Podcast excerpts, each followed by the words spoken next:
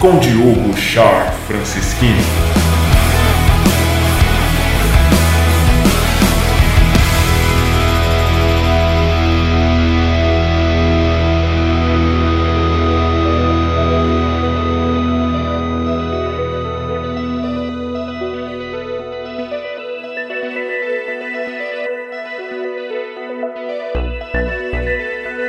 Pessoal, estamos aqui de volta reunidos para mais um Shark Talks. Eu sou o Diogo Shark e tenho aqui hoje dois convidados muito, muito, muito especiais que vão se apresentar agora. Olá pessoal, sou Ernesto Galindo, sou arquiteto urbanista, é, depois fui para a área de transportes, para a área de geografia, planejamento urbano e sou pesquisador do Instituto de Pesquisa do Governo. E aí galera, meu nome é Márcio Buquerque, sou analista de sistema, já trabalhei em quase todas as áreas de TI, desenvolvimento, na área de gestão, requisitos, infraestrutura e hoje estou trabalhando na Impulso, que é uma empresa que monta times para as empresas de TI, né? A gente tenta montar e alocar aí times perfeitos para os times de TI. Então a gente tem uma visão muito boa de como está, inclusive, hoje o, o mundo do, do emprego na área de TI, né? Pois é, pessoal profissões que irão desaparecer. Esse é o tema de hoje. Essa conversa vai ser muito boa. Já já a gente volta. Vamos primeiro para alguns recados.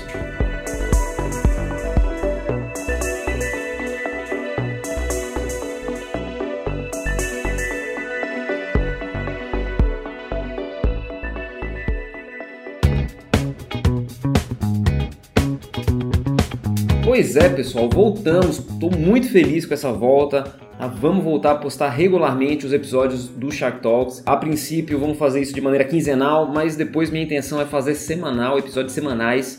E para quem me acompanha há mais tempo, eu não sei se vocês se lembram, mas entre 2017 e 2018 eu fazia parte de um podcast chamado Criatônicos, que eu apresentava junto com o Caio Costa do blog Citário e com a Adriana Souza, a Adriana MKTD.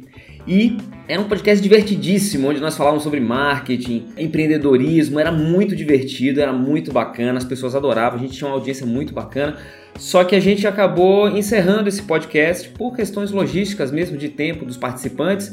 Só que eu fiquei muito feliz porque recentemente eu consegui reativar o feed desse podcast. Então nós republicamos todos os episódios que a gente tinha publicado lá atrás e eu recomendo muito que se você não conhece, você vá lá conhecer, pesquisa aí no Spotify Criatônicos e vai lá conferir os nossos episódios. Se eu puder recomendar um que eu adoro, é o plano de marketing da funerária, que é divertidíssimo. A gente fazia planos de marketing para algumas empresas aonde a gente não fazia roteiro, a gente chegava na hora para falar, criava nome para a empresa, criava um público-alvo, definia posicionamento, era muito divertido, muitas risadas e com muito conteúdo também.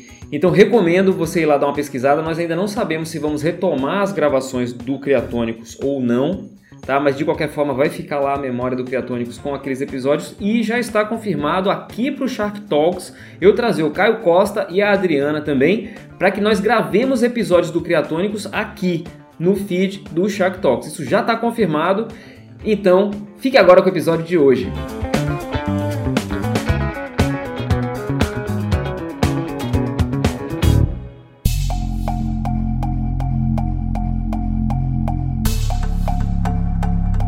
Profissões que vão desaparecer. Mano, isso é um assunto que putz, me tem me incomodado e na verdade tem chamado muito a minha atenção. Eu tenho percebido muita coisa tenho alertado muito nas minhas mídias sociais, nessas percepções que eu estou tendo, e eu estou vendo que muita gente não está percebendo essa movimentação.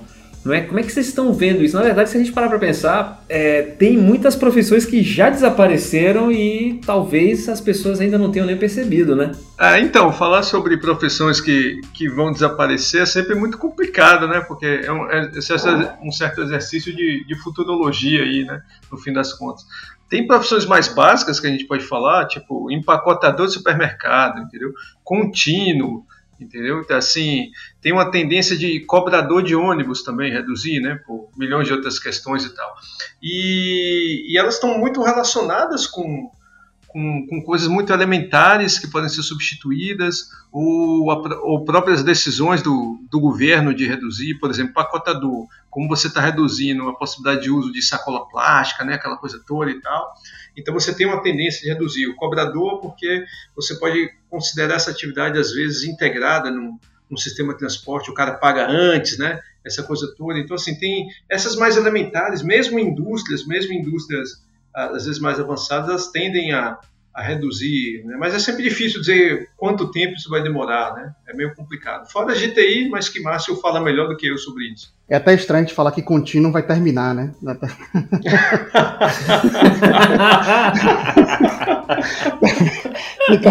Você falou, me deu vontade de rir na hora de falar ali. Eu falei, não, não, deixa eu chegar na minha vez que eu falo isso aí, né? E também até no cobrador, cara, que é a piada mais clássica que a gente fala é que tudo é passageiro, menos motorista e cobrador, né? Então também. Pois é, pois é.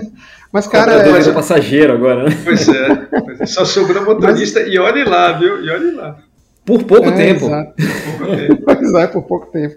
Mas, cara, isso é, é, é, bem legal, essa, essa questão que você colocou mesmo, porque até uma coisa que a gente até já tinha conversado antes e tal, que às vezes as, essas profissões vão se adaptando, né? Do mesmo jeito assim que, por exemplo, hoje se a gente falar assim, é, datilógrafo, por exemplo, é uma coisa que na verdade não deixou de existir. Na verdade, as pessoas continuam datilografando, só que agora no computador e talvez até em outras máquinas aí no futuro alguma coisa diferente, né? Então, às vezes. É, mas antes tinha o profissional de datilografia, né? Exatamente. né? Existiam os datilógrafos. Aí eu lembro que um. Você falou aí de datilógrafo, aí eu lembro que um, um, um amigo meu ele foi contratado por um supermercado como digitador.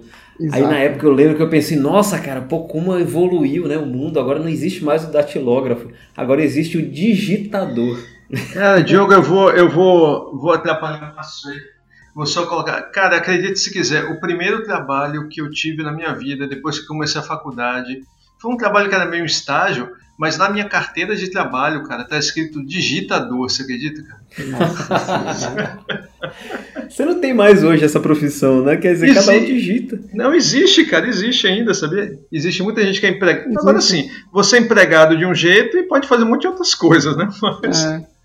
Quer ver um, uma coisa que ainda existe? É porque assim, o pessoal acha que muitas vezes a inteligência artificial, né? Que aí já é mais em minha área, assim, é, de computação. Mas assim, muita gente fala assim, ah, não, porque a gente faz um serviço, por exemplo, de. Eu esqueci o nome da palavra, mas de você é, é, pegar o áudio de um vídeo, uma coisa assim, e transformar em texto, né? Muita gente acha que às vezes o, o sistema é automático, é um robô que faz, que tá, mas nada, velho. Às vezes eles contratam um bocado de gente e fala assim, ó, galera, vocês vão ver esse período do, do, do vídeo, vocês vão ver esse aí, pronto, e, e transcreve, pronto, transcrição. E transcreve para mim um texto e pronto. Então, e como eles contratam muita gente de vez, e aí o pessoal trabalha em paralelo, dá a sensação de que está sendo rápido ali, né? Então, ah, o cara em meia hora a gente entrega seu texto, mas na verdade são várias pessoas. Só que às vezes o cara vende, o cara vende. É, é, quer ver outra coisa que é assim também? É aqueles, sabe aqueles captcha que tem, né, de, de no, por exemplo, a Receita Federal tem um CAPTCHA para você poder fazer consulta, né? Que são aqueles Clique aqui onde de... tem semáforos, né? Sinais de trânsito. É, tem Clique esse onde também. tem ambulâncias. Isso, aí, por exemplo, mas principalmente esse de, esse de texto, já tem serviços Sim. aí para quebrar isso daí, né? Aí você, pô, fizeram um robô, né? Claro que tem inteligência artificial que consegue ler aquilo ali. Só que na verdade é a mesma coisa. Os caras contratam às vezes assim, sei lá, mil indianos, e aí os caras recebem Sim. aquele texto, o cara digita e devolve entendeu? E na verdade é isso que está acontecendo. Então, muitas, então um digitador, esses caras são digitadores, por exemplo. Então não, vai acabar por agora. E querendo ou não é o novo datilógrafo. Né? Então assim, muitas realmente muitas profissões vão continuar existindo, mas com outros nomes, com outras funções até, mas a essência continua. Talvez aqui valha a pena até discutir. Hoje, apesar de existir essa inteligência artificial toda de tanto transformar texto em voz quanto transformar a voz em texto, né? De fato, ainda tem muita gente que, que, que faz isso à mão. E, e, e, por exemplo, na área de, de, de, de estatística, de, da, nas áreas sociais, por exemplo, tem muitos programas hoje que são é, especializados para você pegar textos e identificar as palavras-chave, né? Você faz todas as pesquisas que faz hoje, de pesquisas mais é, qualitativas, muitas vezes você consegue captar né, as ideias principais de textos a partir desses, desses textos. Claro que pode haver antes esse processo manual, né? A gente falou do datilógrafo, né? Tal, Mas tem outras coisas também, tem muitas profissões dessas que a gente acha que desapareceram, tipo telefonista, né? Aquela telefonista que pegava, pegava o cabo, ligava para transferir a ligação de um para outro. Isso desapareceu, mas veio o que? O teleatendimento, telemarketing, né? Tudo isso que contrata muita gente. Apesar de existir a inteligência artificial, até seria legal você falar sobre isso nesse, nessa área, mas ainda tem grande, uma quantidade enorme de pessoas que trabalham com, com telemarketing, né? É, agora a, a, questão é por quanto tempo? Eu acho engraçado, tem uma analogia interessante que, que, que, se fala que quando surgiu a tecnologia do automóvel, teve gente que pensou que os, os cavalos iriam desaparecer, né? não faria mais sentido se criar cavalos.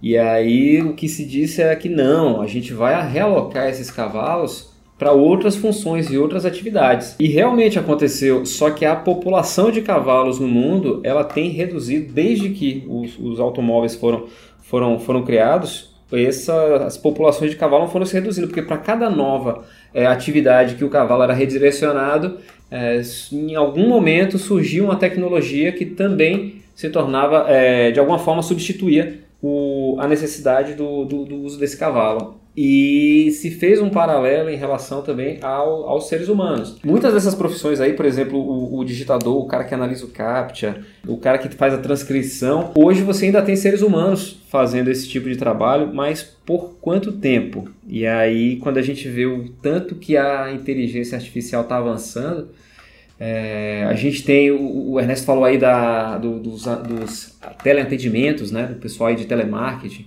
e eu acho que eu passei para vocês aí, vocês viram o vídeo do, do, daquela apresentação lá do Google Duplex.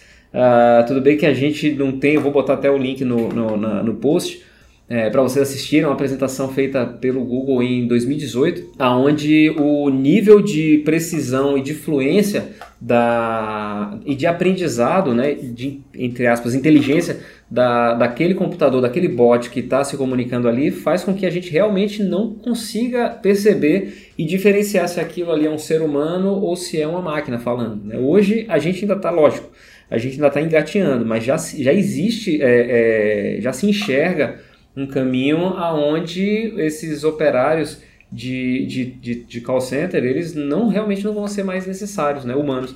O que se fala é que o, o computador ele não precisa ser perfeito, né, ele só precisa errar menos que o ser humano. Né? Basicamente, essa, a tríade custo, tempo e precisão. Que o, as máquinas, os bots, os, os sistemas da inteligência artificial vêm vem solucionar né, para empresas, enfim.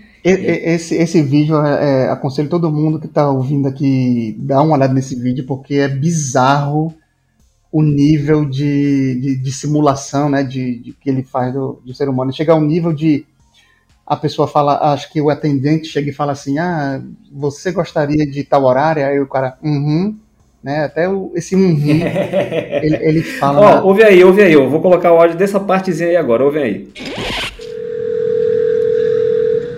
How can I help you? Hi, I'm calling to book a women's haircut for a client. Um, I'm looking for something on May 3rd. Sure, give me one second. Uhum. Cara, é, é, é, mas é, é, mas é bizarro mesmo, assim. Então, é, não só isso. Assustador, mas, mano, assustador. É, tem uma hora que o cara até fala assim, eu. eu é, como é que ele fala? Ele diz assim, é, pode ser às 10 horas, porque assim, na verdade, inclusive isso, o cara chega pro assistente e fala, ó, oh, eu quero que você marque para mim, eu acho que é um corte de cabelo, quinta-feira, às 10 horas, uma coisa assim. Aí ele não fala mais nada, não fala número, não fala nada, a porra vai liga. Acho que ele dá um intervalo de horário, né? Olha, eu posso entre ah, tal e entre 10 e 11, algo assim que ele faz. É, e aí ele nem diz o número, né? O cara mesmo já, o, o assistente já liga pro número, então ele deve saber, ter inteligência para saber qual número ligar, né? Isso a gente não viu, mas eu acredito que sim. É, e qual salão de cabeleireiro que ele frequenta, né? Isso tudo é... o Google sabe, né?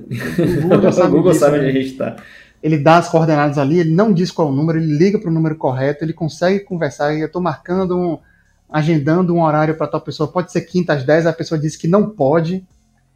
Aí ele mesmo fala assim: ah, então que outro horário? É, será que poderia ser quinta-feira tal?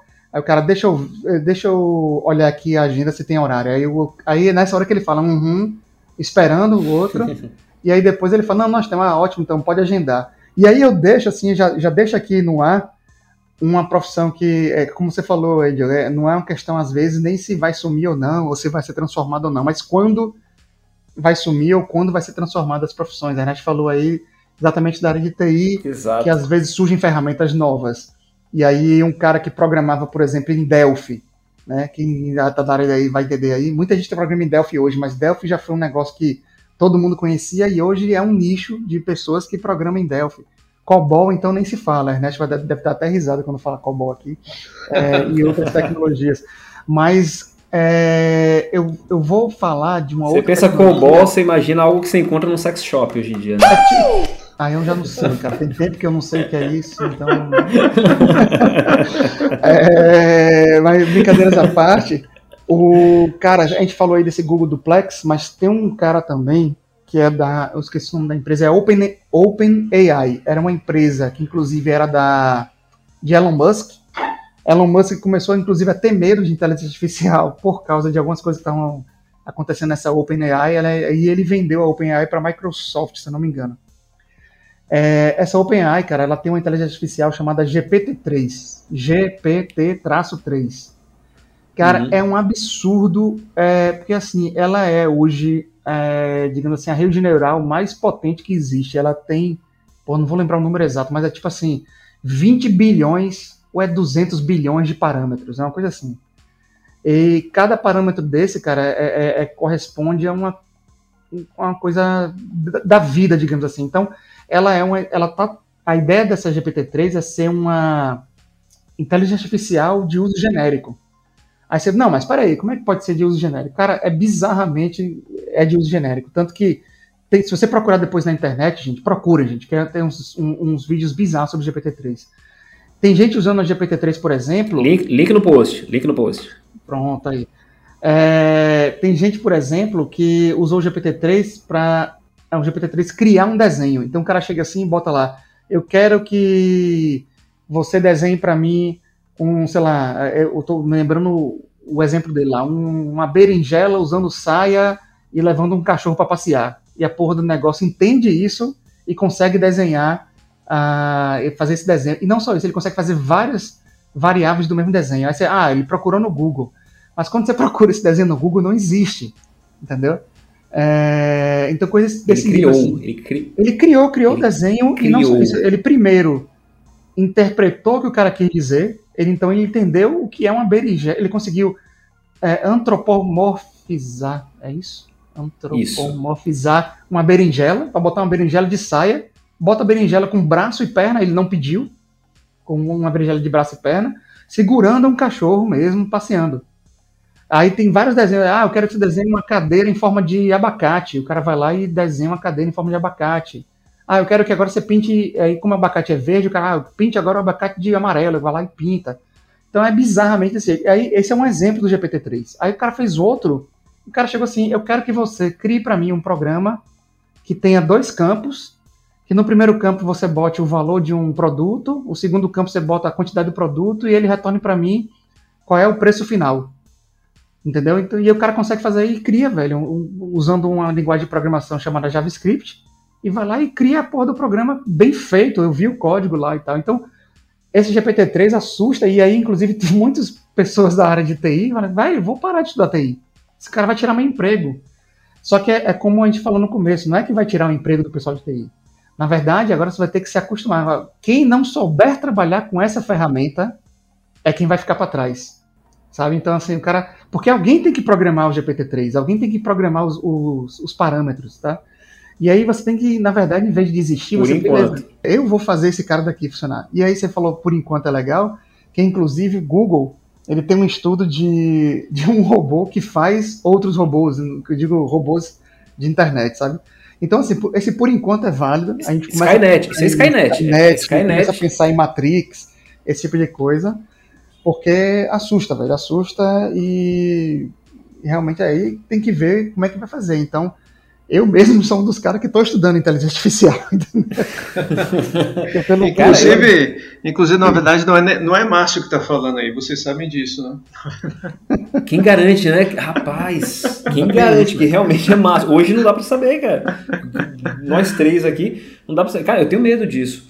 Pra quem, quem cresceu assistindo filmes como É, não sei se já assistiram, não sei se vocês se lembram, Runaway, Fora de Controle. Sim, que sim. tinha uns robozinhos parecendo as aranhas que cuidavam da casa e limpavam tudo. Eu só lembro desses robôs Era que surgiram agora de aspirador Tom, de pó. era com Tom Selleck, se eu não me engano. Cara, era, era, era, era bem. Eu não sei se era esse que tinha o Mick Jagger também, que era um. Tinha, ele era o vilão. Acho que o Mick Jagger É, era o o vilão. Mick Jagger era o vilão. Aí tem o, putz, é o Exterminador do Futuro, cara, Skynet. Isso aí pra mim é Skynet nascendo. Putz, a era de Ultron. Você falou aí da rede neural, eu só me lembrei do Ultron, cara. do- É. Matrix, que Matrix Pô, mas- questiona se a gente tá na realidade ou não, né? Ainda tem isso. Pode ser que. 13 terceiro andar, vocês já viram esse filme? 13 terceiro andar? Sim, 13 terceiro andar, que é, É, o ficção científica. Ficção científica. É. Agora, agora vocês estão indo, é, digamos, é, é um, é uma- uma- um ponto importante, mas assim, a gente está falando só do lado da questão da, do desenvolvimento da tecnologia, né, da, da, da automação, da inteligência artificial, mas assim, são vários outros fatores que levam uma profissão a acabar, ou uma profissão ter, ter um boom né, e tal, porque tem a própria demanda, né? O que acontece? É, em geral, a, a- sociedade tem, tem demandas específicas. Na verdade, o, o mercado consegue até criar demandas novas, né? Mas vamos imaginar as demandas que existem hoje. Tá? Imaginando essas demandas que existem hoje, tem profissões que estão crescendo, independente do nível de, de automação que elas tenham, tá? E tem profissões que estão caindo, né? Por todas essas questões que a gente falou, por conta de preço, de, da própria demanda, o, o Estado é, criar barreiras para que aquela profissão se amplie, né? Isso é possível. Imagine que você tem, por exemplo, cigarro. Vamos dar o exemplo do cigarro, né? Você tem a indústria do tabaco e você eh, descobre, chega à conclusão de que aquilo faz mal, então você pode até não acabar, mas você não incentiva mais que aquilo se compre. Então você reduz, evidentemente, a demanda e reduz a oferta, aquele setor diminui. Então, os plantadores de tabaco, os produtores, entendeu? To- Toda a cadeia termina diminuindo aquele emprego, né? E, tal. E, e aí foi o Estado fortemente que chegou definindo. Mas vejam bem, mesmo na área de tecnologia, o que a gente tem que ter em mente é que tem um tempo, muitas vezes, às vezes é maior, às vezes é menor, para aquela tecnologia se universalizar. O celular se universalizou relativamente rápido. Né? Ainda assim, foi bem algumas décadas para estar na mão de todo mundo, entendeu? Mas tem tecnologias que demoram muito tempo. Então, tanto no tempo quanto no local, uma coisa é um país rico da Europa, outra coisa é um país pobre lá na África, entendeu? Então, às vezes, essas, essas tecnologias, esses avanços, esses preços, até serem universalizados, ah, essas ocupações continuam sendo feitas de forma mais, mais digamos assim, antiga, mais artesanal, entendeu? Então, isso é uma coisa que a gente que é interessante a gente levar em, em, em conta. E, e, aí eu queria falar da questão do compartilhamento, né, que a gente falou muito do, da questão de Uber, de, de, de Airbnb, né, e tal, que no fim das contas, isso também tem roubado espaço. Então, o que, que, o, que o compartilhamento de automóvel fez? Reduziu é, tanto é, demanda por táxi quanto demanda por ônibus. O que é que o Airbnb fez? Reduziu demanda por, por corretor, né, de imóveis e tal. É, o que é que e hotéis também, né, convencionais, hospedagens. Sim, sim, exatamente, né? Então, o, o que é que, por exemplo, a internet foi fazendo? A mídia impressa praticamente acabou, né? Mas aí tudo bem, você continua tendo jornalista, você continua, né? Porque eles estão trabalhando em outras áreas. O pessoal de publicidade ampliou, porque a publicidade aumentou muito. Mas, por exemplo, a pessoa que trabalhava com a parte de, de prensas, né? De, de, rodagem, tiragem e tal, pô, aquilo de fato reduziu bastante. Então tem vários efeitos, né? Na cadeia. Por exemplo, a gente tem uma demanda grande por conta do aumento da, da faixa de idade, né? O mundo está ficando mais velho. Então todos os, setores vinculados à saúde estão aumentando a demanda. Entendeu? Aí você fala, ah, mas pode automatizar a cirurgia e tal, mas até que isso universalize, a demanda por pessoas mesmo daquele setor continua aumentando. Né? Então tem vários fatores né, que levam as coisas a aumentar ou diminuir. Né? Não é só a tecnologia, mas também né, a tecnologia. É, tô vendo tendência a, a, parábolas aí nessas, nessas, nesses crescimentos, né? Por exemplo, a gente falou muito sobre, sobre sobre profissões que exigem menos qualificação técnica, né? E, e, é, é, até meio, meio óbvio assim a gente pensar, poxa, essas que exigem menos qualificação técnica tendem a desaparecer. Se a gente pensar no agronegócio, o que os drones estão fazendo no agronegócio é coisa, é coisa de louco, né? Você tem drones fazendo de tudo hoje em dia e, e, a, e a, perspectiva para o futuro é, é, é enorme. Uh, mas existe uma tendência, e para mim a inteligência artificial é um grande divisor de águas para isso. A internet e a inteligência artificial, né? Porque você tem a internet conectando tudo que toda a informação que existe no planeta de alguma forma está conectada pela internet. E você tem as redes neurais, você tem a inteligência artificial que consegue ter acesso a esse volume de, de, de informação. Então eu vou até começar, é, que a gente tem uma proposta aqui de propor, sugerir profissões que tendem a, a, a desaparecer, e eu peguei aqui algumas que são é, que exigem alguma qualificação. Mas antes disso, assim, uh, você falou aí sobre a, os publici a publicidade, o jornalismo, né, que está crescendo, os jornalistas, uh, apesar de não precisar mais de diploma para ser jornalista e nunca ter precisado de diploma para trabalhar como, como publicitário, mas é, eu estava vendo, inclusive, um vídeo que está aí o link no, no, no post, chama Humans Need Not Apply, onde se fala que já existe inteligência artificial capaz de produzir textos. E em algumas publicações que a gente tem o hábito de ler, pode ser que estejamos lendo um texto que foi inteiramente produzido por um bot, né? por, um, por, por um robô, por uma inteligência artificial. E, e isso vale também para a criatividade. Uh, o processo criativo de, um, de uma agência de propaganda ele envolve muito o uso de referências né, referências de, de, do que já foi feito, ou referências históricas, ou referências. Então, assim, não é que não que vai eliminar, mas vai reduzir a demanda por pessoas.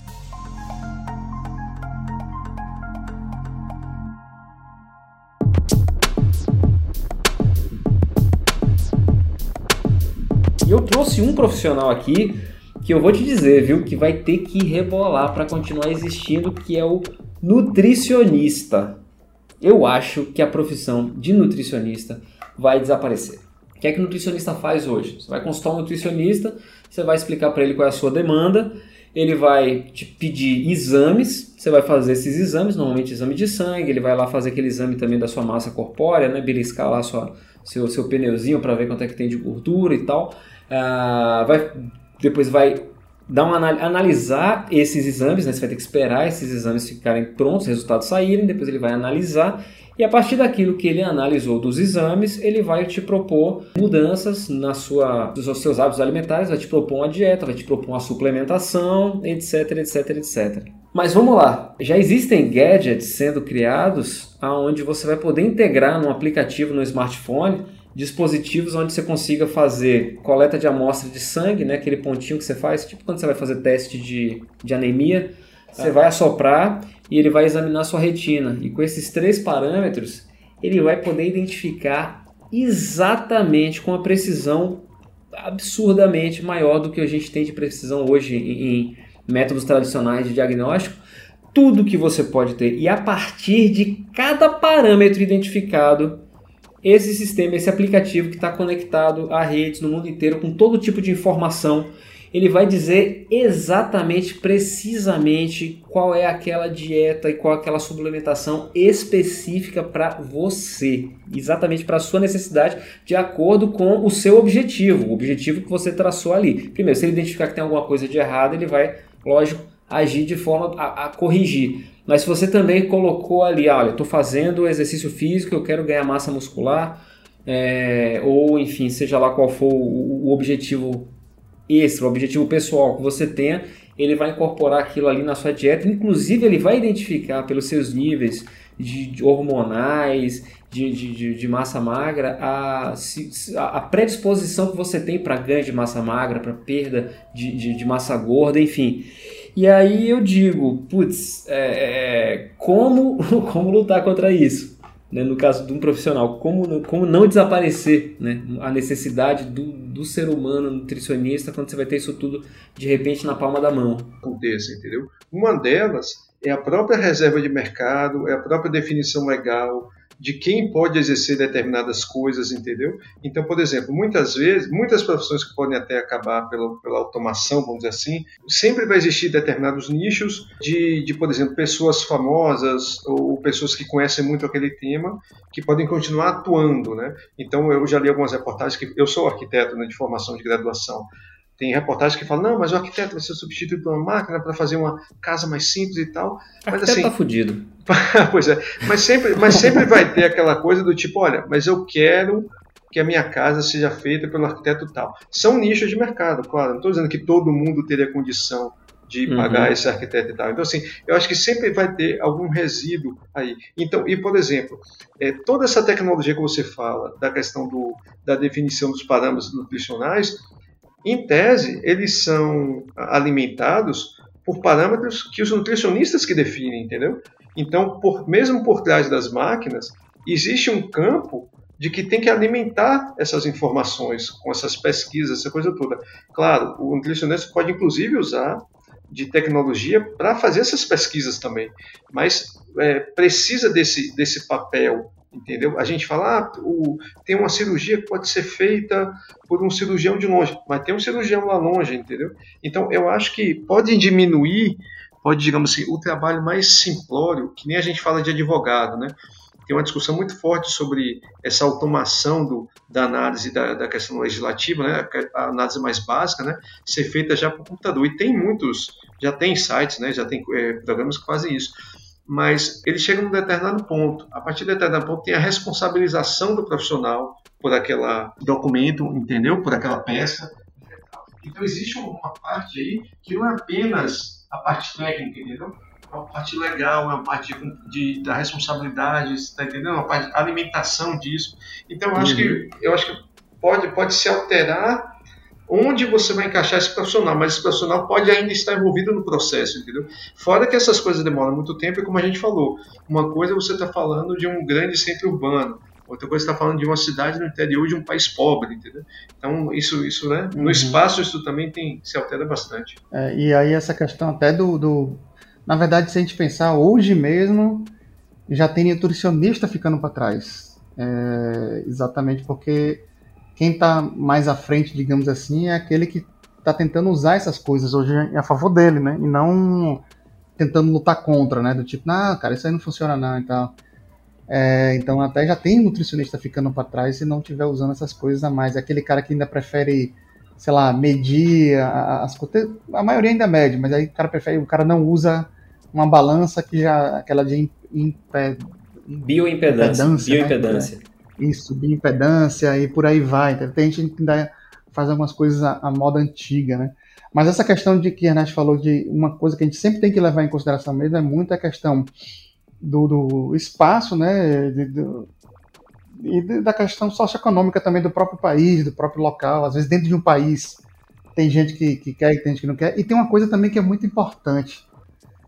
É, preste atenção, inclusive, que isso é muito levado em coisas, no, em filmes que mostram o futuro. Sempre tem aqueles saudosistas. Mesmo quando o filme se passa em 2300 alguma coisa. Então sempre tem um cara que é fã de coisas antigas e tal. Então realmente, é como a Ernest falou, exterminar de vez talvez não, porque às vezes o cara ainda prefere, por exemplo, tratar com uma nutricionista, um nutricionista, e gosta de conversar com a pessoa, quer ver a pessoa, quer tocar na pessoa. É aquela que a galera que gosta desse, desse tipo de, de, de, de experiência, digamos, sensorial completa, né? E não apenas estar tá tratando com, com um aplicativo, sabe? Ou então, então ainda vai ter pessoas assim, do mesmo jeito que vinil de um tempo para cá voltou, foi uma das coisas na, na área de, de, de, de mídia em geral, assim, né, de, de, música e áudio, que cresceu enquanto outras partes é, é, caíram.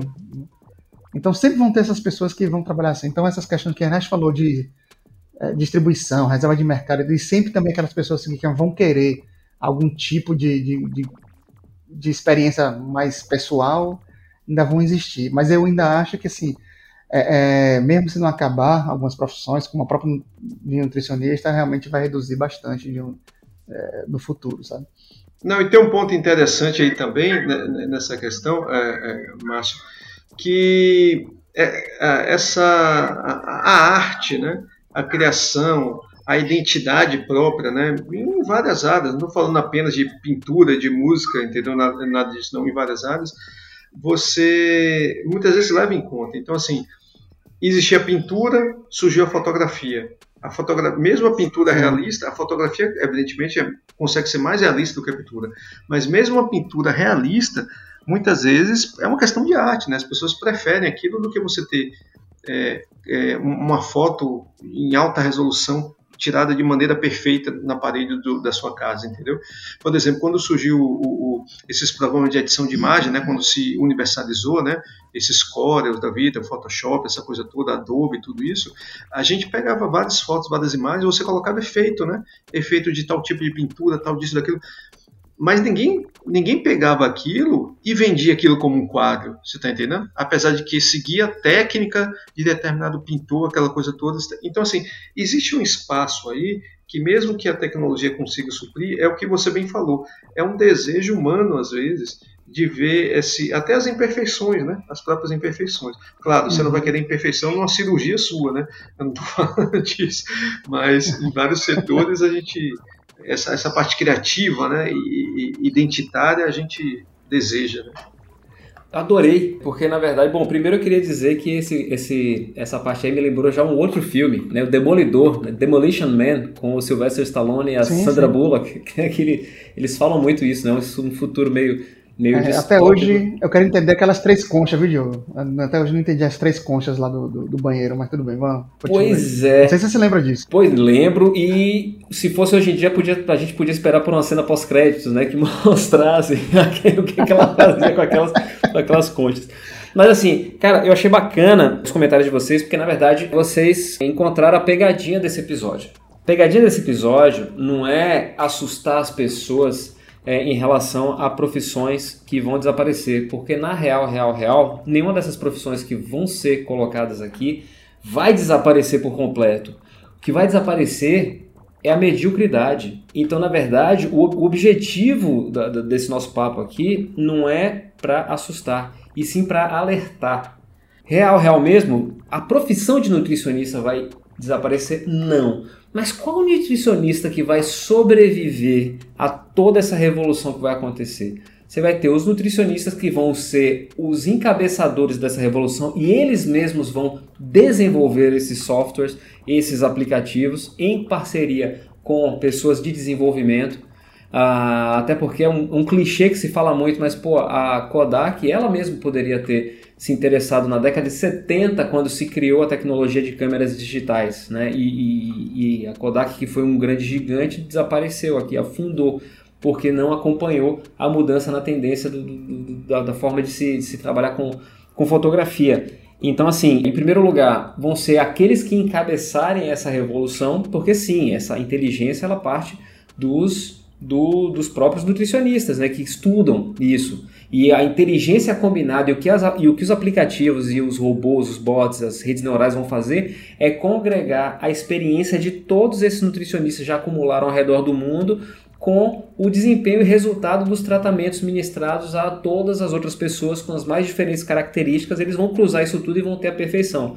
Mas o nutricionista vai estar tá lá criando isso, mas não vai ser a quantidade de nutricionistas que a gente vai ter agora. Vai ser um punhadinho, um grupo. E aliado a isso, vai ter aquele nutricionista que trabalha por propósito, e aí isso eu abro para todas as outras áreas. A pessoa que trabalha com propósito, não simplesmente de ganhar dinheiro através daquilo que faz, mas de de alguma forma tornar melhor a vida de quem é, recebe aquele serviço, né? no caso aqui agora o nutricionista, essa pessoa ela tem algo que um computador nunca vai ter, porque ela, que ela é, sente algo pela pessoa para quem ela está trabalhando. Se eu sinto algo pela pessoa que eu estou atendendo, eu vou ter uma, um, um, desejo real de tornar a vida dela de alguma forma melhor. Eu vou me importar com ela, eu vou me preocupar, eu vou cuidar, eu vou sentir algo por ela. E quando eu falo aí, quando, quando, quando eu tenho esse sentimento, eu entrego a ela algo além do serviço propriamente dito, que computador nenhum jamais vai entregar. Entendeu? Então, o que a gente vê hoje em tantas e tantas áreas são pessoas trabalhando de forma robotizada. Mas ninguém, nenhum ser humano vai ter capacidade de ser robotizado melhor do que um robô. Agora, um robô ele consegue ter muito mais precisão em atividades manuais, em cálculos, em pensamento estratégico, em pensamento dinâmico do que um, do que um ser humano, entendeu? Faz sentido. Vai, vai continuar existindo nutricionista para sempre? Vai. Assim como hoje tem pessoas que são especialistas em medicina tradicional chinesa, até hoje. Inclusive eu prefiro é, recorrer a, a uhum. técnicas é, é, mais antigas. Eu prefiro tomar uns... Putz, me fala um chá bacana para eu tomar para resolver isso. Tem uma folha. Tem chá de cogumelo. Tem um chá de cogumelo. Esse dizem que é bom pra tudo, né? Nunca experimentei. Mas é, isso vai continuar acontecendo. Agora, putz, você não tem hoje a quantidade de, de, de, de, de pessoas que trabalham com essas, é, esse tipo de terapia que se tinha há anos atrás. Né? Os que sobraram são realmente aqueles que têm um sentimento pela técnica e pelo que eles podem levar para o mundo com aquilo que eles, que eles fazem. Né? Antes de falar de outra profissão, é só um adendozinho. Tô, é, depois, se for o caso, você até bota o link também, Diogo, mas tem a ver um pouquinho com isso que você falou aí, porque você falou, ah, um nutricionista vai trabalhar junto com um cara de, que desenvolve aplicativos, sistemas, vai trabalhar com. Cara, tem uma coisa muito legal que, que é um curso de ciências moleculares que tem na USP, que é um. A ideia deles exatamente é uma coisa mais para pesquisa, uma coisa é, mais pesquisas aplicadas, acadêmicas, é, que a ideia deles é exatamente essa, de você misturar as coisas, sabe? Então, assim, não tem uma grade fixa, você faz um curso básico que, que olha só o curso básico, o curso básico tem coisas, tem matérias de biologia, computação, física, matemática, é, sabe? Mistura um bocado de coisa assim, e aí você tem a parte avançada que você meio que escolhe as matérias de acordo com o que você quer pesquisar. Uhum. Então, assim, aí o cara pode ser uma nutricionista que está querendo fazer aplicativos, então ela vai estudar como desenvolver um aplicativo para ela mesma poder fazer o aplicativo, porque ninguém melhor do que ela própria para saber como fazer o aplicativo que ela quer fazer na área de nutrição. Perfeito. Sabe? É um cara que vai trabalhar com inteligência artificial, mas percebeu que o comportamento do, de, de, uma formiga é, tem muito a ver com um, a parte de inteligência artificial que ele quer trabalhar. Então o cara vai estudar, acho que é entomologia, se não me engano, que vai estudar insetos e tal, pra, pra, então o cara vai misturar. Então eu acho que tem, vai ter muito isso, é o que você falou aí. Então o cara não vai poder apenas morrer no, no âmbito dele, de nutrição. Ele vai ter que estudar outras coisas para sobreviver, nem que, nem que seja só para poder conversar com outras pessoas, para poder passar a ideia dele de uma forma mais objetiva e clara. Mas ele vai ter que saber outras coisas aí. Link no post. Isso é muito bom. Isso é. Não, eu tenho, tem dois pontos que eu queria. Antes de eu até falar de mais uma profissão que eu acho que está nessa linha da discussão de, do risco e tal. Bom, eu, eu acho bacana esse ponto de você ter pessoas que conectam as coisas, sabe? A, a gente vive numa lógica que é muito da hiperespecialização, né? O cara passa 500 anos, na verdade, o cara vai morrer assim, sendo especialista no, no, parafusinho e tal, de tal coisa e tal. Então, assim, é importante ter essas pessoas, é óbvio que é, claro, mas o problema é o seguinte: eu tenho sentido muita falta. Eu, eu tentei seguir uma trajetória profissional de tentar, digamos assim, fazer às vezes dessa pessoa que entende um pouquinho das coisas e tenta reunir, sabe? Você termina não sendo o melhor em nenhuma das áreas, porque as pessoas se dedicam àquilo, mas de compensação você consegue conversar com diversas áreas do conhecimento, entendeu? E, e assim, quando eu, eu, eu conversando com um amigo do, de trabalho, já de, há muitos anos atrás, ele virou para mim e falou assim: Não, Ernesto, você não pode fazer isso. Você está você tá fazendo uma coisa errada. O que você tem que fazer é seguir aquilo e se especializar ao máximo daquilo e ser o melhor cara naquilo. Eu falei, quem disse que tem que ser assim? Quer dizer, e a pessoa que vai, vai fazer a ligação entre as áreas? Precisa de uma pessoa dessa. Quem vai ser essa pessoa se cada um só tem de sua área? Entendeu? Eu acho isso essencial. E como eu trabalho. Ah, com... esse aí é aquele que você me contou que hoje em dia está trabalhando como digitador, né?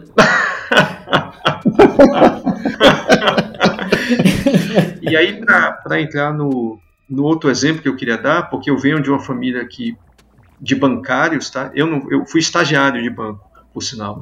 Mas minha família é toda de bancário. Contínuo? quase isso, quase isso. Não tinha um filme, tinha um filme aí, uma porno chanchada, né? Que o, o cara chamava Contínuo! não, não lembro, não. Não, não assisti essas coisas, não. não assisti essas... É, era, era, era, um filme do Nelson Rodrigues, aí era baseado no, no, no, no algo do Nelson Rodrigues, tinha a Vera Fischer, tinha, tinha uma turma aí, ele insultava o José Wilker. Se não passou no Cine Privé, eu não vi. É mentira dele! Começou? Como contínuo. Contínuo. Contínuo. Não foi como contínuo? Contínuo. Mas veja bem, é, então, o, o, o, bancário, assim, o caixa de banco, né? A gente vê que está desaparecendo cada vez mais essa coisa toda. Né?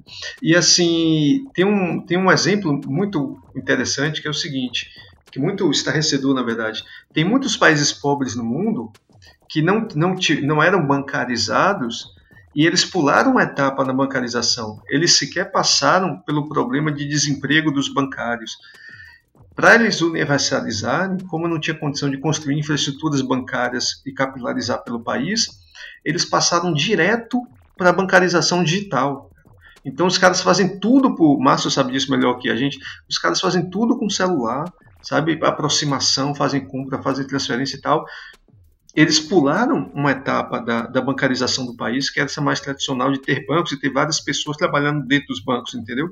Então você vê como as coisas são, né? Na verdade, assim, a, a profissão do bancário ela é tão hoje em dia em risco que tem países que simplesmente nem passaram pelo problema de demitir os bancários, simplesmente não tiveram bancários, pularam essa etapa. É um negócio Caramba. estarrecedor, cara. Nesse sentido, quando a gente pensa nisso, a gente está olhando um outro lado da moeda que é a, o fato dessa, desse processo de evolução dessas tecnologias também estarem levando acesso né, a determinados. Você falou, putz, a absorção disso, a assimilação dessas tecnologias é, em, em, em, comunidades mais carentes ou em países né, mais carentes mas, por outro lado, como algumas dessas tecnologias reduzem custos, talvez serviços que talvez hoje ainda não tenham chegado nesses locais acabem chegando por conta da tecnologia estar tá levando isso lá de uma forma mais, mais barata, né? mais, mais... Ah, sim, sim. Hoje a gente tem comunidades Legal. carentes, por exemplo, aqui no Brasil, todo mundo tem seu smartphone. A gente tem mais, mais, mais telefone móvel do que fixo hoje no, no, no Brasil, acho que no mundo. E essas pessoas têm acesso ao aplicativo. Então, de repente, você tem um aplicativo de saúde a custo de um dólar, que a pessoa consegue se manter ali atenta a questões de saúde que em outras épocas ela não tinha condição de, de, de ter acesso, né? Você imagina, você, você, imagina o cara ver um morcego, ele filma o morcego, joga ali a realidade aumentada, o aplicativo fala, mano, não come isso aí não. Pô, a gente poupava um monte de dor de cabeça que a gente está tendo hoje, né? Não, mas é, é essa questão aí do, do de, disso daí, cara, é incrível mesmo. Porque, por exemplo, aplicativos como PagSeguro, Mercado Pago, PicPay, exatamente caírem em cima daquelas pessoas que não têm condições ou não conseguem mesmo por motivo, por vários motivos, abrir uma conta no banco. Sim. É, então acaba indo para esses aplicativos e aí o cara consegue, por exemplo, um PagSeguro, esses três que eu falei, uhum. eles, por exemplo, estavam aceitando receber aquele dinheiro do auxílio. Né? Então já, já funciona como banco, você já consegue transferir para eles, você consegue transferir deles para outros bancos. Então, realmente, é, é, é, não tinha pensado ainda nesse sentido que a Ernesto falou aí, de, às vezes, é, lugares, e como você falou também, Diogo, de lugares que ainda não chegaram certas coisas, agora está chegando exatamente pela tecnologia. Não podia chegar por falta até de mão de obra qualificada e agora consegue chegar por causa da tecnologia, né? Uhum. E aí, bancário é uma coisa realmente que eu também nunca tinha parado para pensar que realmente, se você quiser hoje, qualquer pessoa, ainda mais com o Open Banking aí, que são é, é, é, tecnologias, padrões que estão chegando, que permite você, eu mesmo criar meu aplicativo e poder usar, é, é, deixar você pagar conta no meu aplicativo, usando por baixo dos panos um outro banco, contanto que eu use o padrão do Open Banking para fazer os pagamentos, sabe? Então, realmente. Mas aí, o, mas aí é, é, é, toda essa questão que a gente fala, né? No fim das contas, você é, reduz a necessidade de mão de obra em vários setores e não necessariamente você vai ter é, essa necessidade de mão de obra em outros setores. Então, assim, às vezes a gente fala do discurso, não, uhum. mas é bom porque essas pessoas vão para áreas que precisam mais. Não é bem assim, entendeu? A gente às vezes idealiza um mundo que não acontece bem assim, né? Então tem, existe um problema, um dilema, como eu tenho comentado, um dilema aí para a sociedade pensar, que é exatamente como a gente vai, vai fazer, entendeu? E olha que aliado a isso a gente tem uma, um aumento da, da idade da, das pessoas, né? A gente tem países aí que já estão tendo problemas porque tem a gente fala do, do bônus, né, populacional, bônus demográfico, que é quando você tem muita gente ainda que é, que entra como mão de obra e essa mão de obra grande sustenta aquelas pessoas que já se aposentaram, entendeu? Quando o país envelhece muito, é, vai faltando gente para tudo, entendeu? Então tem muitos países, inclusive, tem políticas de incentivo que as pessoas vão para lá, entendeu? Para poder ocuparem e fazerem coisas que não tem mais gente para fazer, Então, assim, essas coisas a gente tem que, digamos, tem sempre, quando a gente pensa essa coisa da tecnologia, do aumento da produtividade, da redução de, de, de pessoas para gerar aquele mesmo produto, a gente também tem sempre que pensar nesse lado. Tá, e essas outras pessoas vão fazer o quê, entendeu? Mas eu acho que é um caminho sem volta. Tipo, aqui a gente está, na verdade, constatando, né? É, é, é sim, tendência. sim, sim, é, claro. É tendência. Essa questão aí de o que, é que a gente vai fazer com essas pessoas, inclusive é uma coisa que eu já vi bilionários se preocupando com isso, até porque em um momento eles vão ter que vão, vão vender para quem, né? então eles se preocupam. É, é, acho que foi Elon Musk que falou uma vez que ele defende hoje muito, e não só ele, outros bilionários também, defendem muito aquela questão da renda básica universal, que, que eles chamam, né? De, de fazer com que pessoas que não. Não aquela história, não é que elas vão perder seu emprego, elas não vão conseguir ser empregáveis sim, no sim, futuro. Sim porque passou o tempo, não vão conseguir mais aprender, não vão ter mais a, a base de aprendizagem para aprender aquelas novas coisas e tudo mais. Então já tem muita gente se preocupando com isso. Engraçado que acho que foi na Suécia, se eu não me engano, que até colocaram em votação. Gente, acho que devia ter uma renda básica universal para todo cidadão sueco e, e perdeu, né? A, a, o pessoal lá votou para não ter. Mas quem sabe no futuro mais, mais, mais, assim, mais para frente aí, 5 anos, 10 anos, se eles fizerem essa votação de novo, talvez o pessoal realmente acha que precise ter, né? Então, quando você vê pessoas assim se preocupando com esse tipo de coisa, né, não é só pela questão da automação, mas muito por várias coisas aí que a gente colocou, né, de, até de, de, de, não vai ter mais gente capacitada e tal, então, cara, vamos dar um jeito aqui, pelo menos algumas pessoas vão ter que fazer isso, senão a pessoa não vai ter nem o que comer, mas aí não, não, não é nem questão de comer, mas às vezes também não vai, não vai, surgir, não vai ter no país um, pessoas que vão é, é, é, usufruir dos serviços que tem no país também. Então, por isso que o pessoal está até se preocupando muito com isso. Sim, né? sim, sim. O, o, que eu enxergo é que é o seguinte: o, essas, essas, as tecnologias elas vêm para tornar as, a vida mais fácil, teoricamente, mas ela, por outro lado, estão tornando o mundo um lugar mais difícil. Então, como eu falei ali, que o, na verdade o grande fim vai ser o fim da, da mediocridade, eu não quero nem usar isso como um termo pejorativo,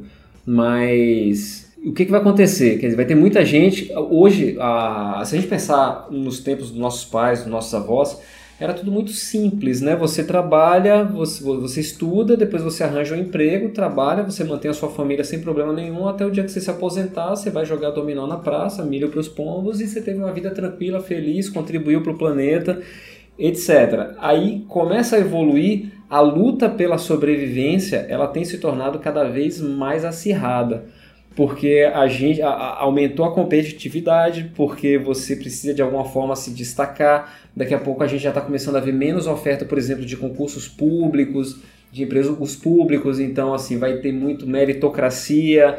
E, e a gente vai chegar num ponto onde realmente muitas áreas de trabalho, muitas posições de trabalho vão desaparecer. E vão ter aquelas pessoas que, que vão ficar completamente isoladas sem saber o que fazer mas por outro lado vai ter uma demanda muito grande, vai ter uma, vai ter uma, uma, uma tendência muito grande também ao empreendedorismo porque as pessoas vão continuar tendo problemas, só que vão ser problemas diferentes. E o que é o um empreendedor? O empreendedor é um cara que identifica um problema e identifica um caminho para solucionar um determinado problema. A questão é que vão ser outros problemas, problemas que talvez hoje a gente não, não conheça. Então existem iniciativas, por exemplo, eu, eu fiz parte por um, por um tempo de um, de um projeto chamado Junior Achievement, onde a gente dava treinamentos de empreendedorismo em escolas públicas, por exemplo, que é uma coisa que, que é muito bacana e, e, e, eu acho que isso deve ser estimulado. Eu acho que pessoas devem dedicar seu tempo aí. É, é, é, uma, é uma contrapartida social que acho que todo mundo tem que fazer. Né? Ensinar essas pessoas a empreenderem, por quê? Porque, olha, não, não tem garantia. Você pode estudar, você pode fazer sua faculdade, mas nada disso vai garantir que você vai ter uma posição para trabalhar. Talvez você mesmo tenha que criar essa posição para você trabalhar, e para isso talvez você tenha que identificar lacunas na sociedade que ainda não tenham sido preenchidas. Sempre vai ter, né? sempre vai ter. Só que vai ter para aquelas pessoas que se, se movimentarem um pouco mais. Né? Eu, eu, eu, eu gosto muito de brincar com, com, com os tubarões, né? quem, quem, quem me acompanha sabe. E isso está muito relacionado à história dos tubarões. Né? Os tubarões são mais antigos que as árvores no planeta Terra. Ah, quem, me, quem me segue já está cansado de ouvir falar isso. Mas para para pensar na quantidade de espécies de animais que desapareceram de 420 milhões de anos para cá. E por que, que os tubarões continuam vivos quando o dinossauro morreu, quando tantas e tantas espécies morreram? Porque eles não se acomodaram onde eles estavam, eles constantemente se adaptam e seguem se adaptando até hoje, né? Quando os dinossauros desapareceram, pô, acabou a comida, não tinha luz entrando na Terra por causa do meteoro, as plantas morreram, morreu o dinossauro herbívoro, morreu o carnívoro, e os tubarões fizeram mudar, a dieta. Eles reduziram o volume de ingestão de, de, de, calorias, diminuíram de tamanho, se ramificaram aí mais de 400 espécies, cada um de acordo com aquilo que, que, que, que se alimentava, eles desenvolveram características é, é, individuais. Né? Então eu gosto muito dessa, dessa referência porque eles são sobreviventes e são topo de cadeia até hoje pela capacidade que eles tiveram de se adaptar. Né? O tubarão, se parar de nadar, morre asfixiado. Né? Então você imagina, já nasceu no, na, na, correria, né? o bicho já nasce no, na correria. Aliás, a seleção natural começa no útero, porque muitas espécies de tubarão são ovovivíparos, né? ou seja, é, o ovo eclode dentro da, da, da, da mãe e aí eles nascem, né? tipo, ela, ela pare eles. Só que o que acontece? Quando eles nascem, quando eles eclodem dentro da barriga da mãe, é, os tubarões que estão ali dentro eles estão com fome, né? eles não têm cordão umbilical, porque eles estavam dentro do ovo. E como é que eles se alimentam para poder sobreviverem até o dia que eles vão nascer realmente? Eles se alimentam dos irmãos. Então, só nasce, a seleção natural já começa ali dentro da, da, da barriga da mãe, né? Já começam uns comendo os outros e só nascem os, os, os mais fortes, né? Então, uh, eles são acostumados com isso. E nós, seres humanos, nós fomos muito amaciados com determinadas facilidades que nos acomodaram mesmo, em relação a perspectivas, em relação a, nossa, se eu fizer isso aqui eu vou ter isso, eu vou conquistar isso, vou conquistar isso. E o, o que o cenário está mostrando para a gente é que essas conquistas vão se tornar cada vez mais desafiadoras. A gente vai ter que ser muito mais do que o que a gente tem sido para conseguir continuar crescendo como, como, como profissional, né, que é, o, que é o ponto aqui. E eu acho que para a gente conseguir continuar esse crescimento profissional, mais do que nunca vai ser fundamental a gente buscar crescimento pessoal. Porque se eu me importo com a sociedade, se eu me importo com as pessoas, fica muito mais fácil e claro para mim identificar lacunas que a sociedade, que essas pessoas possam estar precisando e aonde eu vou conseguir me encaixar aqui como, como profissional, seja lá qual for a minha paixão né, de, de, de atividade para fazer. Sei lá, viajando nessas coisas. Isso é, não, mas isso é muito Star Trek, cara. É, Star Trek e a economia de Star Tem um livro, inclusive, que eu acho massa, que é Trekonomics, eu acho que o nome. Se não me engano é isso. Que ele fala exatamente isso, né? Que o cara... Que no futuro de Star Trek não tem dinheiro, né? Inclusive tem um filme que eles, uma, uma, que eles voltam, para voltam pro passado e a mulher pergunta, mas como é que, como é, que é isso aí? O cara, não, se eu quero uma televisão, eu vou lá no lugar onde tem televisão e pego uma para mim. Ah, o pessoal não vai pegar cinco, seis, aí cara, por que eu quero cinco? Sabe? Então, é muito sentido. Mas também, assim, é um futuro onde o cara chega numa máquina e fala assim, ah, eu quero um, um, um café e, e, um misto quente. Aí o cara vai lá e cria o café e o misto quente ele ali na hora, entendeu? Então, isso aí ajuda um pouco, né? Porque, inclusive, nesse livro ele fala a história de Star Trek ele bota lá que quando fizeram essa máquina, acabou a fome no mundo, aí por ter acabado a fome no mundo, outras coisas foram acabando, e, e foi uma sequência de, de acontecimentos que um dia chegou e falou, não, é um planeta só, é todo mundo junto, não, não tem e começou o pessoal a evoluir nessa maneira, né? Porque é, o pessoal começou a ver, não preciso ter, se eu quiser ter duas televisões, eu até posso pegar, tal, mas eu não preciso de cinco. E aí e, e era mais fácil, então é, é muito essa questão também, né? De, de, de, ajudar. Então, é uma coisa que eu é uma utopia que eu gosto, é uma das utopias que eu mais gosto, é a utopia de, de futuro de Star Trek, tá? Star Wars não dá para falar muito porque é uma galáxia muito, muito distante, então não sei que galáxia é essa. Pois é, galera. Caramba, é, a gente ia falar aqui sobre outras profissões, mas eu nem sei se cabe. A gente podia fazer um ping-pong rapidinho, né? Um, um, um, tipo, falar para. Na verdade, real, real, dentro de tudo isso que a gente discutiu aqui, a grande questão é, essa peneira vai passar por todo mundo, todas as profissões. Né? A gente vai. elencou algumas aqui para dar exemplos, mas todas as profissões vão, vão, vão, vão, passar. Algum de vocês aí quer, quer mencionar alguma especificamente? Eu tô com mais duas aqui, mas eu queria... Não, eu acho que eu já, eu já citei bastante aqui. Tem essa coisa de, por exemplo, a gente falou motorista de táxi, né? Ou seja, são profissões que às vezes você gera uma reestruturação que não é só de tecnologia do aplicativo, mas é, de, tec... é, é uma revolução sobre como as coisas, a regulação e a forma como, como o mercado ocorre, né? Então, assim, hum. quando chegou a questão do Uber, você falou, não, mas espera aí, como é que vai chegar o Uber? Se existia um, um, uma determinação do Estado, né? Quanto à questão da licença, nessa né, coisa toda, e você vai quebrando um pouco essas estruturas. Tem lados bons e tem lados ruins isso. Não vou entrar aqui porque seria uma conversa específica sobre isso, né? Mas, é, então, o, o, os motoristas de táxi, né? Os, os uh, a gente fala dos corretores, né? Apesar de que nesse momento os corretores estão aumentando, né? A quantidade de corretores e tal, mas eles uhum. estão sempre mas sofrendo também, esses momentos. Também vai ser uma parábola, também vai ser uma parábola porque eu fui convidado para participar de um projeto Uh, que, bom, acho que sigiloso não posso especificar o que é, claro, mas que claro. esse projeto entrando no ar, uh, o mesmo processo que a gente falou aqui com os nutricionistas vai acontecer com os corretores, inclusive antes de acontecer com os nutricionistas. E aí, mais uma vez, vai acabar, vão acabar todos?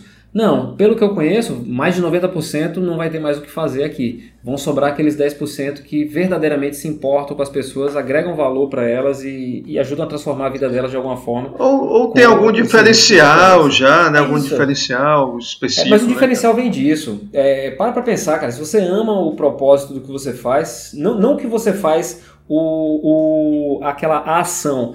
Mas se você ama o impacto que você provoca nas outras pessoas com o que você faz, se isso te faz bem, é natural que você, que você coloque esses diferenciais, porque isso vem de dentro, né? Putz, você tem isso na.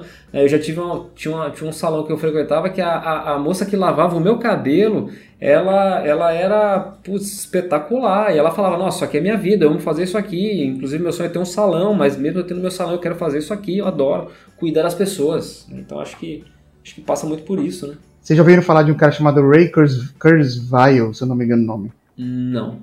Ele é um cientista da computação, ele é famoso assim no, muito porque ele, ele se considera, não é nem se considera, ele fez várias coisas nesse sentido. Ele é um, um, um futurologista, futurista, não sei como é que. Futurólogo, acho que é futurologista que a gente fala, né? É. é tipo, é, futurólogo e tal. Mas ele é da, da área de computação, né? E, cara, ele acertou muita coisa, assim, né? É um dos caras assim, com maior índice de, de acerto, porque ele pensa muito exponencialmente, né? Eu gosto muito disso, assim, ele falando que às vezes o pessoal pensa muito linear, né? Tanto que, se você parar para pensar, Blade Runner se passou dois anos atrás, né? O filme. De, na, é, era de 2019 o filme, entendeu? E aí tinha carro voador, já tinha robôs que pareciam, os replicantes que pareciam e tal. É, é, os caras exageravam algumas coisas, ou então iam para os caminhos errados, né? Mas muita gente que pensa assim, ah não, porque o celular, né, um telefone desse tipo só vai existir em 2030, quando já existiu há, há, há mais de, de 20 anos, já existiu o celular. Não como é hoje, né? Mas já existia algumas coisas assim. E ele fala que às vezes a, gente, a mente humana pensa muito linear e ele tenta pensar mais é, exponencialmente, porque uma invenção empurra a outra mais rapidamente, né? Não, não, então não chega a ser linear. Ele tem um livro que é muito legal, que é A Singularidade Está Próxima, que Liga fala da singularidade, né? Não sei se foi ele que inventou esse termo, mas ele usou muito bem, porque ele acha que a inteligência artificial vai superar a inteligência humana ainda na metade desse século. Se eu não me engano, é 2049. Ele fala que vai surgir, né? E engraçado que nesse, se eu não me engano, nesse negócio que ele vai botando os anos, ah, tal ano vai surgir isso, tal ano vai surgir aquilo, ele já acertou vários, sabe? Não tô dizendo que ele vai acertar de 2049. Ele tá tipo Simpsons. Mas ele bota assim, é, é, rapaz, é tipo Simpsons, entendeu? É bizarro aqueles episódios do Simpsons é. mostrando o Donald Trump, o presidente, né? O Donald Trump como presidente e fazendo o mesmo aceno é bizarro. Eu sei que você vai depois vai, mostrar, botar o link disso aí link também. Depois. Porque. Mas tem uma, é... tem, tem, uma coisa também, é, é, Márcio, sobre essa. Eu, eu sempre conversei com vocês até sobre isso, sobre essas da, da, de como a ficção científica mais rasteira erra feio, né? Erra rude, né? Como o pessoal brinca. Uhum. Tá? Errou feio, errou feio, errou rude. É, é rude, errou rude. Errou rude. Porque o que acontece? É, para ficção científica, assim, é, para a imagem da ficção científica, seja num livro né, descrevendo, seja num filme, né, que é onde você consegue ver as coisas e tal, é, é, é sempre mais atrativo aquelas mudanças é, é, visualmente mais radicais, né? Eu até eu, eu sou de, da, da, área de transporte, né? E a ficção científica em geral aposta muito mais no transporte do que na comunicação. E claramente, claramente, a nossa evolução sempre foi uma evolução maior na questão da comunicação, entendeu? Isso eu acho que, que é uma coisa bem interessante de, de se perceber, digamos, a revolução que é um celular, cara.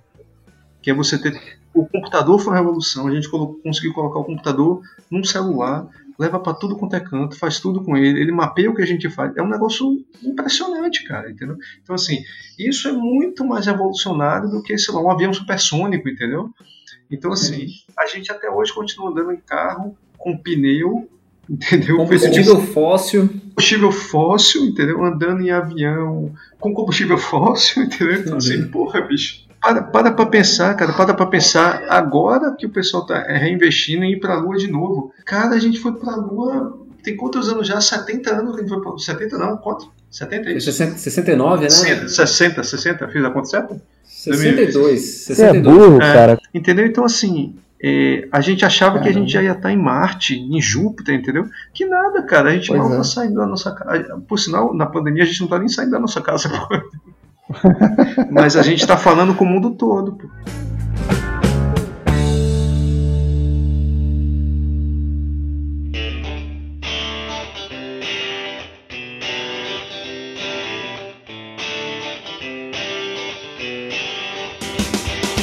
Muito bem, estamos chegando aqui no, no- no final. Cara, fantástico. Tem pano pra manga ainda. Eu acho que tem pauta aqui pra, pra, pra, pra gente ter continuação. Sim, podem ter certeza, cara. A gente não, não esgotou esse assunto. Esse assunto ainda tem muito pra, pra render. Cara, obrigado por vocês estarem aqui. Vamos agora pra encerrar, antes da, da- gente ir pra vocês darem aí contato de vocês, se vocês quiserem. Uma dica, né? Tipo, que, que, que conselho você daria pro ouvinte? Do Shark Talks em relação a como, não sei se é a palavra certa, se proteger, mas como lidar com esse risco de extinção de, de, de profissões, como lidar com essa nova, esse novo momento que a gente está vivenciando e que vai exigir tanto de nós. Que, qual, qual seria uma dica, um conselho que você daria para esse ouvinte? Uma, uma palavra. Digitador. Seja. Tô brincando, tô brincando. eu acho que eu vou pegar até um, uma- um gancho, uma frase que você comentou, digo assim, que eu acho que não, não fique só naquele seu mundo, né? Tente transcender um pouquinho, buscar mais coisas, entender de mais coisas, não só ficar naquele. Por exemplo, eu trabalho como. Comecei tra- minha vida profissional como analista de sistemas, né? Só que aí eu fui fazendo outras coisas. Como eu, eu, eu cheguei a trabalhar 15 anos numa empresa onde eu passei por várias áreas. Contínuo. Desenvolvedor, fui fui da área de gestão, terminei na, antes de sair de lá, fui para a área de infra. Hoje eu ajudo a, a montar times, né? Faço entrevistas e tal. É, mas, pô, sempre fui um cara curioso, sempre fui um cara que gostei de, de, de conhecer outras áreas. É Brinca, assim, só pra vocês terem ideia, isso foi ano passado, né? Mas ano passado eu ia correr, que eu tinha menos medo da, da, da, da pandemia, mas eu ia correr e ficava ouvindo, por exemplo, um podcast sobre física, velho. O cara falando lá de mecânica quântica, não sei o que e tal. Eu não entendia nada, tá? Mas era massa ouvir. Não, não, não se ficar dentro do seu próprio mundo, sabe? E eu digo isso assim porque, inclusive, na minha área eu vejo muito isso. E eu acho que isso deve existir muito em todas as áreas. Aquele cara ali que, por exemplo, ah, não, eu desenvolvo só esses sisteminhas aqui e tal, mas aí o cara não vai além, vai buscar, pô, como é que funciona a inteligência artificial?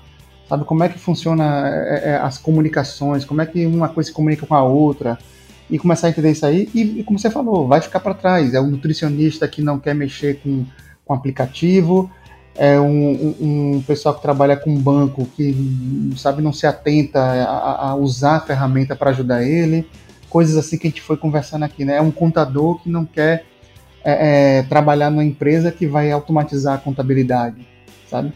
Então a pessoa realmente começar a mexer em outras áreas, né? Eu acho que é uma não ficar só na sua própria área. Bacana. Isso, eu vou, eu vou na mesma linha de Márcio. Na verdade, assim, só deixando claro, a gente sabe que é difícil a trajetória e as oportunidades que, que cada pessoa tem são diferentes. Né? Às vezes nem todo mundo consegue se abrir para vários campos, às vezes a gente sabe que tem que matar um leão por dia, tem que botar comida em casa e tal, às vezes é difícil, mas sendo possível, tendo oportunidade, eu sigo a mesma linha de Márcio. Diversifique. Tá? Isso, isso é um, é um, é um, uma, uma palavra de, de ordem assim para tudo na vida. Tá? Se você parar para se você for estudar a história do Brasil, você vai perceber que boa parte das crises que a gente teve no Brasil e em vários lugares do mundo é porque a gente apostou tudo em um produto só e quando aquele produto dá problema internacionalmente o país entra numa crise, entendeu? É, o agricultor, o empresário que não diversifica, que aposta tudo numa coisa só, se aquela coisa quebra, as famílias, por exemplo, que a fonte de renda é vinculada só a uma coisa, se, se aquele setor dá um problema, entendeu? É, o conhecimento também é a mesma coisa. Se você só tem conhecimento para uma determinada área, se aquela determinada área tem uma crise, se aquele setor, se aquele nicho específico que você trabalha tem um problema, você não tem onde mais trabalhar. Então, sendo possível, diversifique. Isso ajuda a gente a compreender o mundo melhor isso ajuda a gente a ter capacidade de sair do outro lado. Se tem um, um, um conhecimento seu, uma área que você trabalha que está em baixa, mas você tem conhecimento para atuar em outra área, isso ajuda. Claro que às vezes isso é difícil, né? Porque a gente já é difícil a gente investir numa área, né? E seguir quanto mais a gente investir em várias. Mas sendo possível, isso é muito importante, porque ajuda a gente na vida toda. Um investidor, por exemplo, não coloca todo o investimento seu em uma coisa só, em uma ação só. Ele diversifica, porque se uma tem problema, ele tem uma outra de respaldo. Então isso é um conselho que serve para praticamente tudo na vida, a gente diversificar. Perfeito as colocações de você, só complemento com se você tem um desejo real de fazer bem às pessoas e à sociedade, nunca vai faltar trabalho para vocês. Então nunca diga eu só sei fazer isso, nunca diga eu não tenho perfil para isso. Não, se abra realmente para possibilidades, se abra para novas oportunidades, para novos conhecimentos. Aprenda, não pare nunca de aprender, porque o mundo cada vez mais é de quem está disposto a se arriscar e a experimentar e se diversificar. Beleza, galera? Então, bom, quero que vocês deixem aí, ou se, se vocês quiserem deixar contato, fazer algum jabá de algum, de algum trabalho que vocês desenvolvem, ou algo que vocês queiram promover, que vocês queiram divulgar. É, aproveita aí que, o espaço está aberto. Gente, quem estiver tá, ouvindo aí for da área de TI, Lá na Impulso a gente está com várias oportunidades abertas, gente, de tudo que é área Link lá. no post. Cara, estamos com várias oportunidades abertas, com várias empresas grandes que estão exatamente buscando esse tipo de coisa, inclusive algumas delas trabalhando muito com essa parte de dados, com essa parte de inteligência artificial, né? Então tem muita coisa lá bem interessante para se trabalhar. Então quem quiser aí trabalhar hoje de casa, que a gente sempre trabalhou com oportunidades remotas, mesmo antes da pandemia. Quem quiser trabalhar de casa em empresas grandes, então é uma oportunidade legal aí de trabalhar junto com a Impulso. Bacana. Muito bom ter vocês aqui. Aguardem o próximo Shark Talks. Até a próxima. Beijo, tchau. Valeu, valeu muito, pessoal. Essa conversa foi muito importante e sigam em frente aí. Um grande abraço. Tchau, galera.